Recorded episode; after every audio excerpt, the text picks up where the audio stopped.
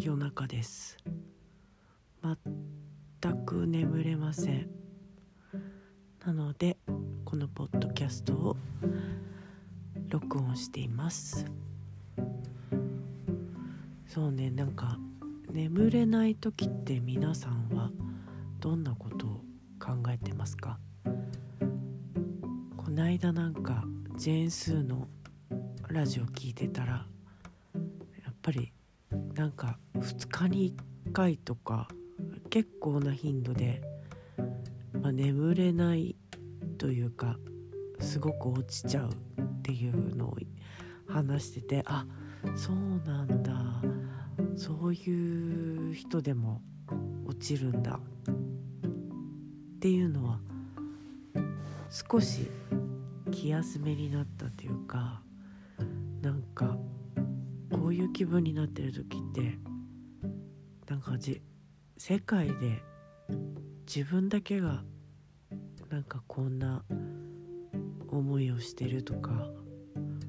まあさすがにそれはないけどなんだろうまあ本当に切り離された感じっていうのは思いますよね。ね一人で誰ともつながってない。家に家族もいない場合。皆さんはいかがですか？私もあのパートナーいるんですけども別々に暮らしてて。でもパートナーになんか寂しくなることないのって聞いた時に寂しいっていう感覚がそもそもわからないって言われて。そういう人もいるんだ。寂しいっていうことを感じたことがないって言ってました。まあ結局彼はお母さんと住んでたりするんだけどね。まあそれでだよね。全くの一人ってあんまり経験ない人なのかもしれない。まあそういうちょっとプライベートな話は置いといて。うん。こういう時どういうことがあの聞きたくなりますか？うん。私の場合は本当に何でもないたわいもない話っていうか、まあ、そばにあたかも人が人がいて話してるみたいななんかポッドキャストとか聞いてるとあなんか人の声がそこにあるだけですごい落ち着くなっていうのはあるんですけどあ最近なんか YouTube でこうちゃんっていう人を見つけてそのこうちゃんっていう人がまあなんか結構スピリチュアル系の人なんだけどもなんか、まあ、声もすごくいい感じででなんかエイブラヒムっていう、まあ、それもスピリチュアル系の人の教えを YouTube で話してくれてるんだけどラジオみたいな感じで。それがねそれ聞いてると結構落ち着くんですよ。なんかまあ一度ちょっとこうちゃんで YouTube で検索してみてください。うんそうだね。まあいろいろね不安になる要素がありよりのありな今って感じですよね。なんか、まあ、コロナもそうだしなんかえ戦争始まってますよねみたいな。なんかえこん今今の時代に戦車とか人がゴロゴロ死んでるとか本当にこれって現実？っていう感じで、まあ、テレビで見ているからその現実感っていうのはそこまでそれこそねウクライナに住んでる人と比べたらそこまでないとは思うんだけどもでもえこれ毎日毎日なんか報道されてて刻々とこうねいろんなことが進んでるわけじゃないですか。なんかロシアのプーチンさんとオーストラリアのオーストリアの首相がなんか会対談会談したとかそういうのがあったりとかなんかの記事にそのなんかこう致命的なことっていうのは誤解から始まるっていうなんかことことを書いてあって、まあ、本当にまあ身の回りの人とのね人間関係のことでも考えると人間関係のトラブルって結構な確率で誤解とかなんかこう勘違いとかお互いの思い込みとかで起こったりするじゃないですか。なんかそういう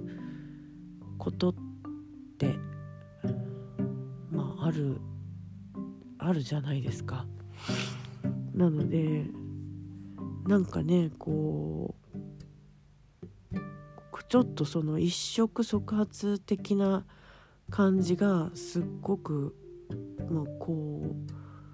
私たちをこう不安に陥れるっていうかよく、まあ、コロナの時もそう思ったけどよくこれずっとテレビをつけてられるなっていうかずっとあんなの聞いてたら本当になんか、まあ、不安でしかなくなるから私は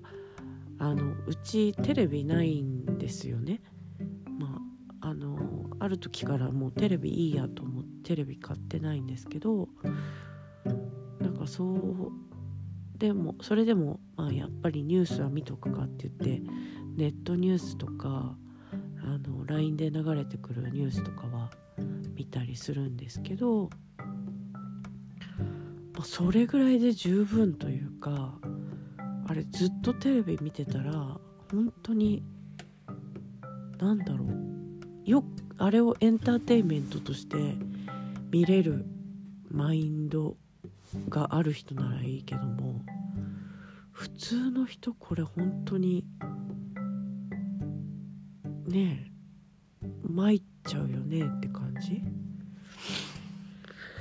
まあそんなこんなもあるんですけどちょっと私事にはなるんですけど私自身はちょっと仕事を変え住む場所を変えるのであと2日で引っ越ししなきゃいけないんで、まあ、ちょっとそれどころじゃないというかまああんまり世の中的なこととは違うことが進行しているのでっていう感じなんだけどもまあ何らかこういう場で、まあ、ちょっと話せたらなと思いました。またいろんなことをちょっと話していきたいなと思うんですけども今日はこの辺で。バイバイ。おやすみなさい。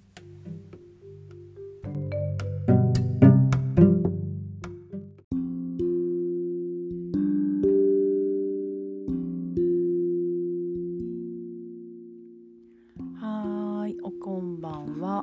えー、かなえです。そう今前回のあの放送に続いてのお話でもう新しい場所に来ております。えーと、前回の放送が4月の中旬だったと思うんですけど今5月の中旬をちょっと過ぎたところで、えー、そうですね引っ越しは無事終わりでその後、えーと、ここ結構あのー、車が必要なところなので車の免許を取りに行きもうなんか人生で初めて免許合宿っていうところに行ってきたんですけどそこでなんかまあ若い男の子からおじさんというか いわくつきのおじさんたちと一緒にあの免許を取ってきました。でまあ新しい場所っていうのはまあ日本海のどこかです。ちょっとご想像にお任せします。もしかしたら言うかもしれないけど。で温泉がたくさんあるところです。で、えー、そこでなんか新しい生活をスタートするにあたってなんか、まあ、車は必要だねっていうところでまだ車買ってないんですけどあの、まあ、免許は取れたんで、まあ、今はその、まあ、温泉旅館の人たちと一緒に仕事をすることになってあの若女将とかではなくって まああのあるプロジェクトにあの関わることになってであの来たんですけどまああのやっと仕事があのスタート昨日からスタートしてって感じです。ねでもやっぱり新しい環境に行くっていうのは、まあ、まあ慣れ親しんだ場所よりはストレスがかかりますよね。なんか新しい人とバンバンバンバン会ってくし本当に毎日毎日あの新しい人に会ってるっていう感じで、まあ、その環境を望んでいた自分ではあったんですよ。なんかねコロナのコロナがになってから海外にも行けなくなっちゃったしこうなんか全てが停滞してるような気が自分でしてきちゃってねそれで、まあ、自分の、まあ、今後の在り方みたいなのを考えた時になんかあのまま、ね、会社にいて会社で働いてっていう自分がなんか想像できなくなってきてしまって。で結局まあフリーフリーランスの立場で仕事をまたすることになったんですけどもまあ気持ち的にはねすごくあのー、なんだろう開放感？ああやっとやっと自由だみたいな感じにはあのなってます。でもその代わりやっぱりねあの不安要素もなんかね出てくるっていうかその、まあ、この間もこう不安の話してたんですけど。あそうそう。前ああれだけテレビがなんか良くないみたいな話をしといてテレビを買いました。まあなんでかっていうとその免許合宿の間、まあ、ホテル滞在してたんですけどなんかこうぼーっとするのにすごいテレビっていいなと思ってて思ったんですよね。なんか、まあ、最近はコロナとかその戦争のこととか以外にもなんかバラエティがちょっと充実し始めてきたので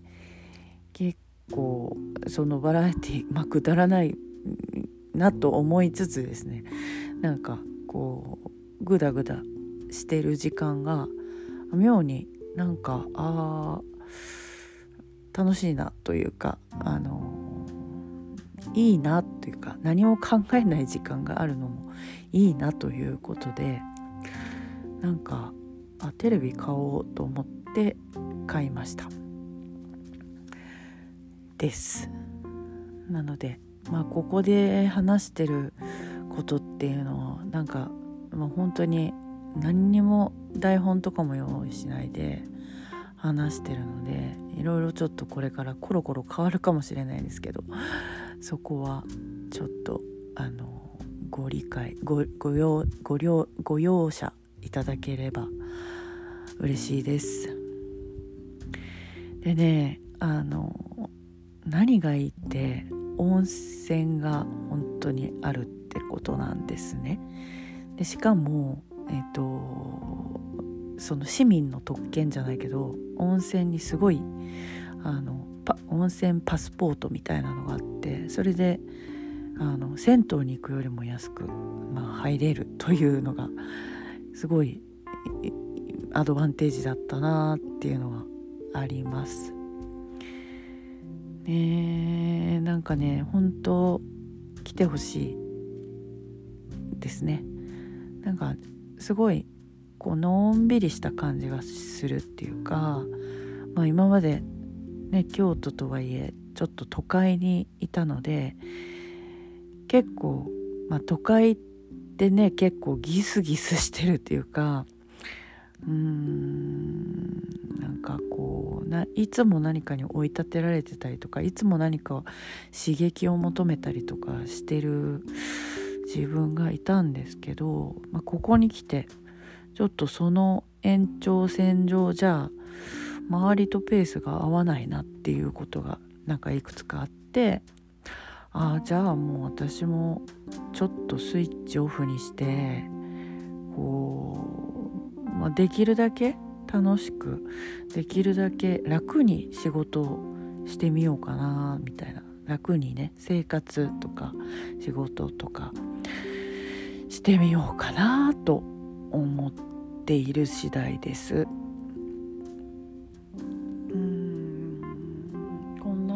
かななんか皆さんは今なんか何を感じて何をあの考えて何何に向かっていますか？っていうのがまあ今日のテーマだったのかしら。なんかこうね皆さん新しいことにチャレンジしてる方だったりまあ今の環境をより良くするためにあのコツコツやられてる方だったりいろいろあるとは思うんですけどもね。あのどうかどうか、まあ、お体をご自愛の上っていうかあのみんなそうですよね。あんまりこう無理して頑張りすぎるっていうようなあの時代でもなくなってると思うのでこう楽しくやっていきたいなと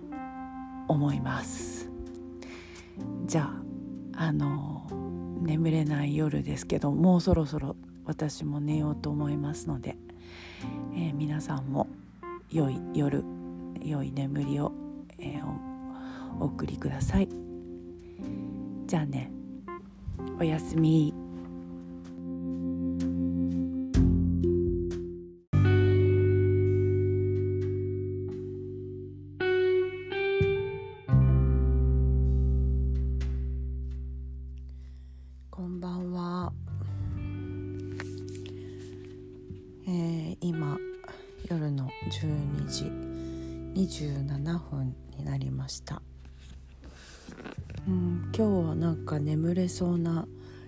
するんですけど寝る前に少しだけ話そうかなと思って、えー、ポッドキャストを開きました。そうですね。うん。まあ最初の方からあのちょっと飛ばしてねあのここまで来てようやくなんかリズムがあのこんな感じかなっていうのが見えてきた今日この頃でございます。まあいろいろとありますわ。ね最初だから。ちょっと何て言うのかな。私が来た方で迎える方のなんか戸惑いの期間っていうかね最初はこの人どんな人かなっていうのをお互いなんか探ってるようなそんな感じはしますけども。あそうだ。なんかさっきねあのー、メールなんかメールマガみたいなのを読んでたらなんか女性のポッドキャスターってすごく少ないんだって。それでもうねこのあの募集が終わっちゃったんだけども去年なんかそういう女性のポッドキャスターを育成するプログラムをなんか Spotify でやってたみたいでああこれなんか応募しとけばよかったと思って。なんかね結構良さそうな感じでその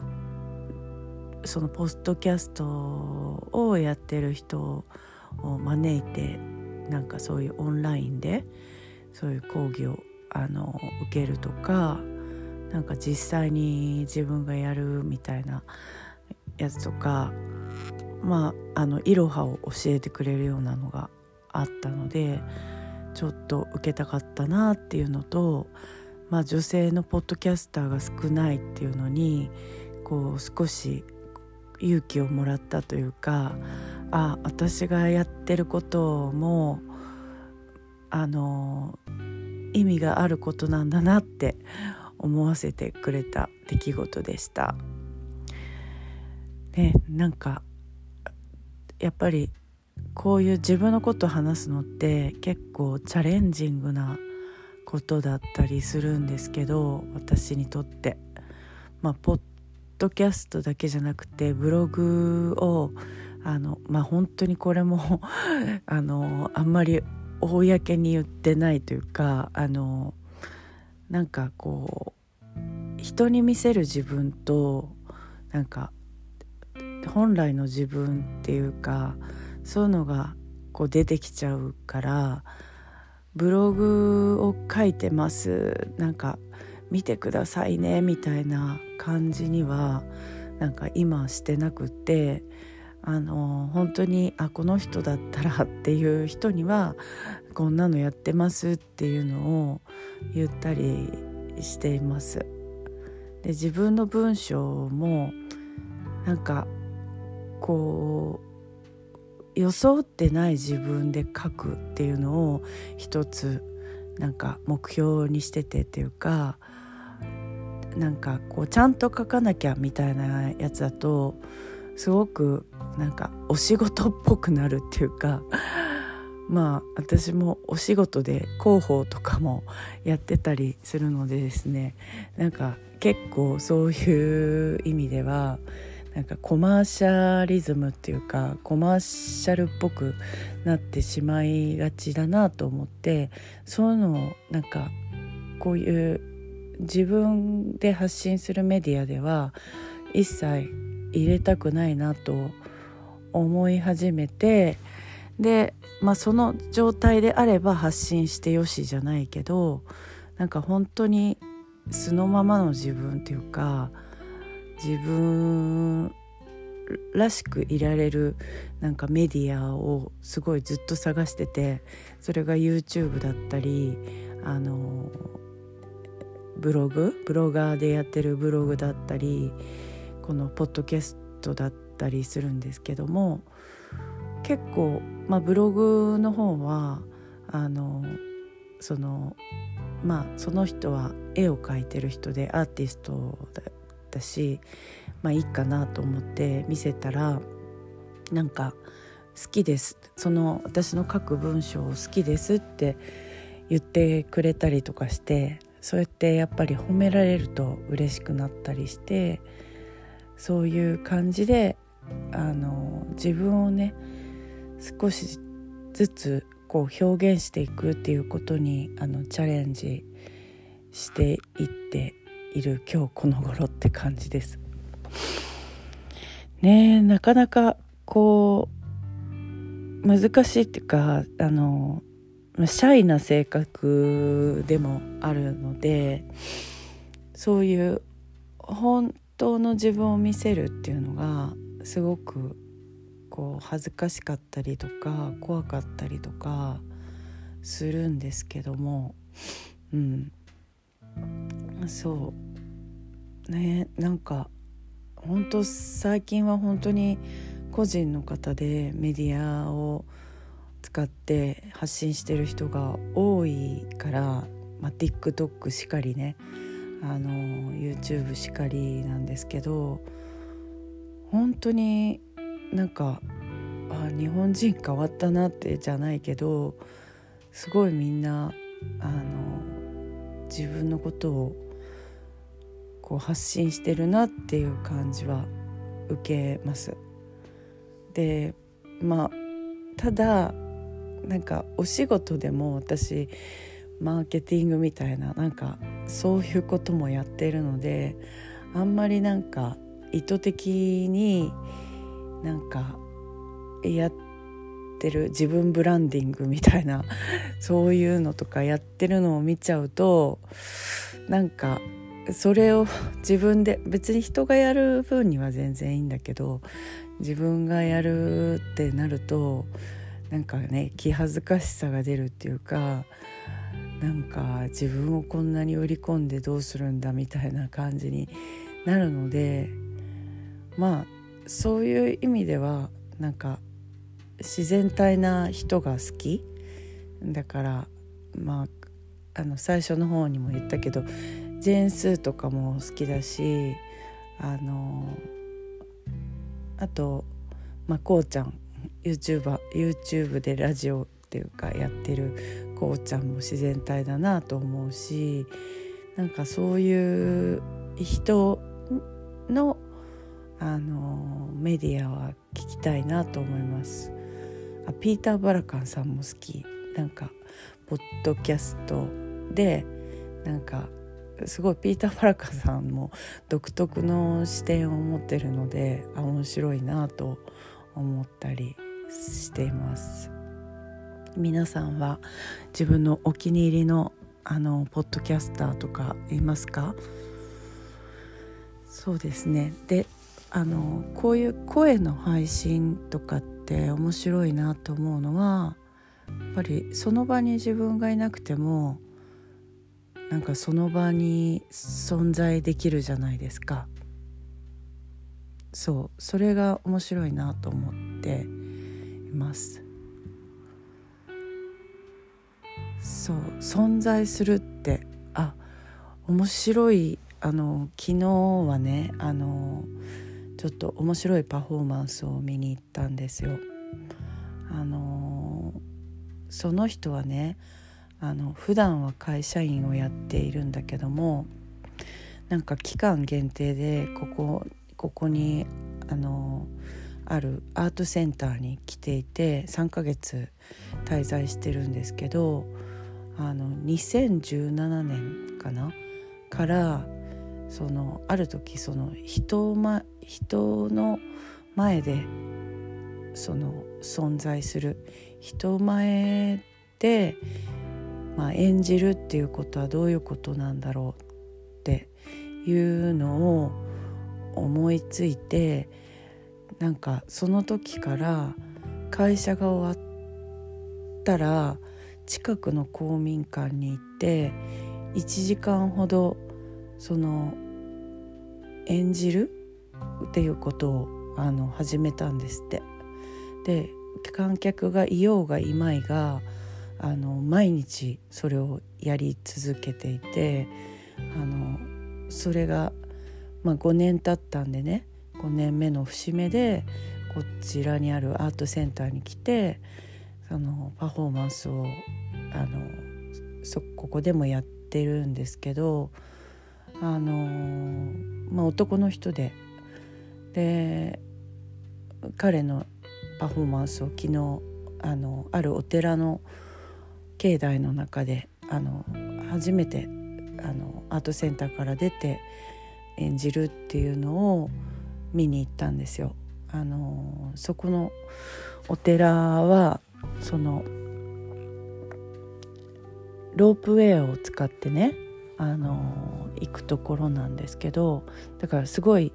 高台にあるっていうか山の上にあるお寺なんですけどまあ岩岩くつきというかあの歴史があってなんかそこに収められてる観音様は奈良の観音様と,、えーと、鎌倉の長谷にある観音様と同じ木でできているっていうやつなの。でなんかその歴史的にはあの奈良の観音様のななんだっけえっとある仏師がいてその仏師があの観音様を掘ろうとしたんだけども途中でなんか病気かなんかであの観音様を掘るっていうことを途中でやめてしまったの。そしたらなんかあのさらに病気がひどくなったのかあの疫病が蔓延したとかであのやめてしまってでここのあの温泉に療養に来てたんですよ。でそしたらそこにあの川が流れているんですけどその川にあの木が流れてきたと。でその木が流れてきた来てそれで物資はそれをまあそなんか夢かなんかで掘れと言われたのかあのその木を掘り始めてそしたらまあ中から観音様が出てきたというかその素晴らしい観音様が掘れたというお話でそれその観音様が実際に飾ってあるお寺なんですね。でそこであの、まあ、それは33年に1回しかあの開かないあの秘仏みたいなもので私ちょうどね2年ぐらい前にここにあの旅行で来た時にそれがちょうどご会長だった時にその観音様をあの拝観することができたんですよね。でその時もその時はすごく感銘を受けた気がします。ああすごいなっていうそういう歴史を感じることもできたしなんかその周りに漂ってる空気っていうかすごくなんか住んでるっていうかちょっとやっぱりなんかなんか感じるみたいなあの聖なるものというかねそういう感じを受けました。でそういうあの観音様があのいるところであの彼はパフォーマンスをするんですけども最初ね見てたら全然動かない。なんか動かなくてあ足がちょっとブルブル震えてるとか今手がちょっとだけ上に動いたみたいな感じでもうなんか最初はすごい息を詰めて彼のパフォーマンスをいつ動くかないつ動くかなみたいな感じで。で見てるうちになんか顔が少しだけこっち側を向いたりとかしてでなんかその彼が一点を見つめてるんだけどもそれが非常になんか神々しい感じはしましたね。なんかそれでずっとそのパフォーマンスを見てるんだけどもなんか子供もあのそのパフォーマンスを見に来ていて子供がねやっぱりあのそういうのそういう空気に耐えられないのかガサガサ動いてるんだよね。だからそういうふうに彼のパフォーマンスを見てたらすごく時間がゆっくりゆっくり流れてる。なんかああこういう時間の流れ方があるんだっていうのともう一つは子どもの時間の流れ方っていうか子供はやっぱりじっとしてられないからあっちに行ったりとかお友達が来たらなんかこそこそこそこそ喋ったりとかそういう中であとはねあのパフォーマンスが始まる前になんかこうかかってるなんていうのあの布っていうか長い布の下にあの鈴がつけてあってその鈴がね風がふーってあの吹いた時にチャリンチャリンチャリンってなるんだよね。でそれがねなんかあたかもパフォーマンスの一部みたいな感じであの見てるこの空気をなんか感じていたらなんかふーってなんかこう自分もなんていうの？ゆったりしてきてなんかあくびが出るような感じがしてきてあーなんかすごいここ最近世話しないなんか時間があってでもそのそこにはこういったなんかもう悠久の時っていうかななんか本当にあの1,000年単位の時の流れっていうのがあってっていうのをなんか思い出させてくれるパフォーマンスでしたね。うん、なんか言ってること 分かってもらえるでしょうかそうなんかまあそれでそういうゆっくりしたそのパフォーマンスがしばらくなんか3 4 0分続いた後に彼がふと普通の動きをし始めるんだよねはっとこう我に返ってあのお堂の中を見回したりとかスタスタスタって歩いてきてあの外を眺めたりとかっていうのをあのそのコントラストもまた良かったんですけどね。えー、皆さんもなんかそういう最近ちょっと印象深いあの作品に触れたでしょうか、えー、今日はこの辺で終わりにしようと思います。じゃあおやすみなさい。じゃあね。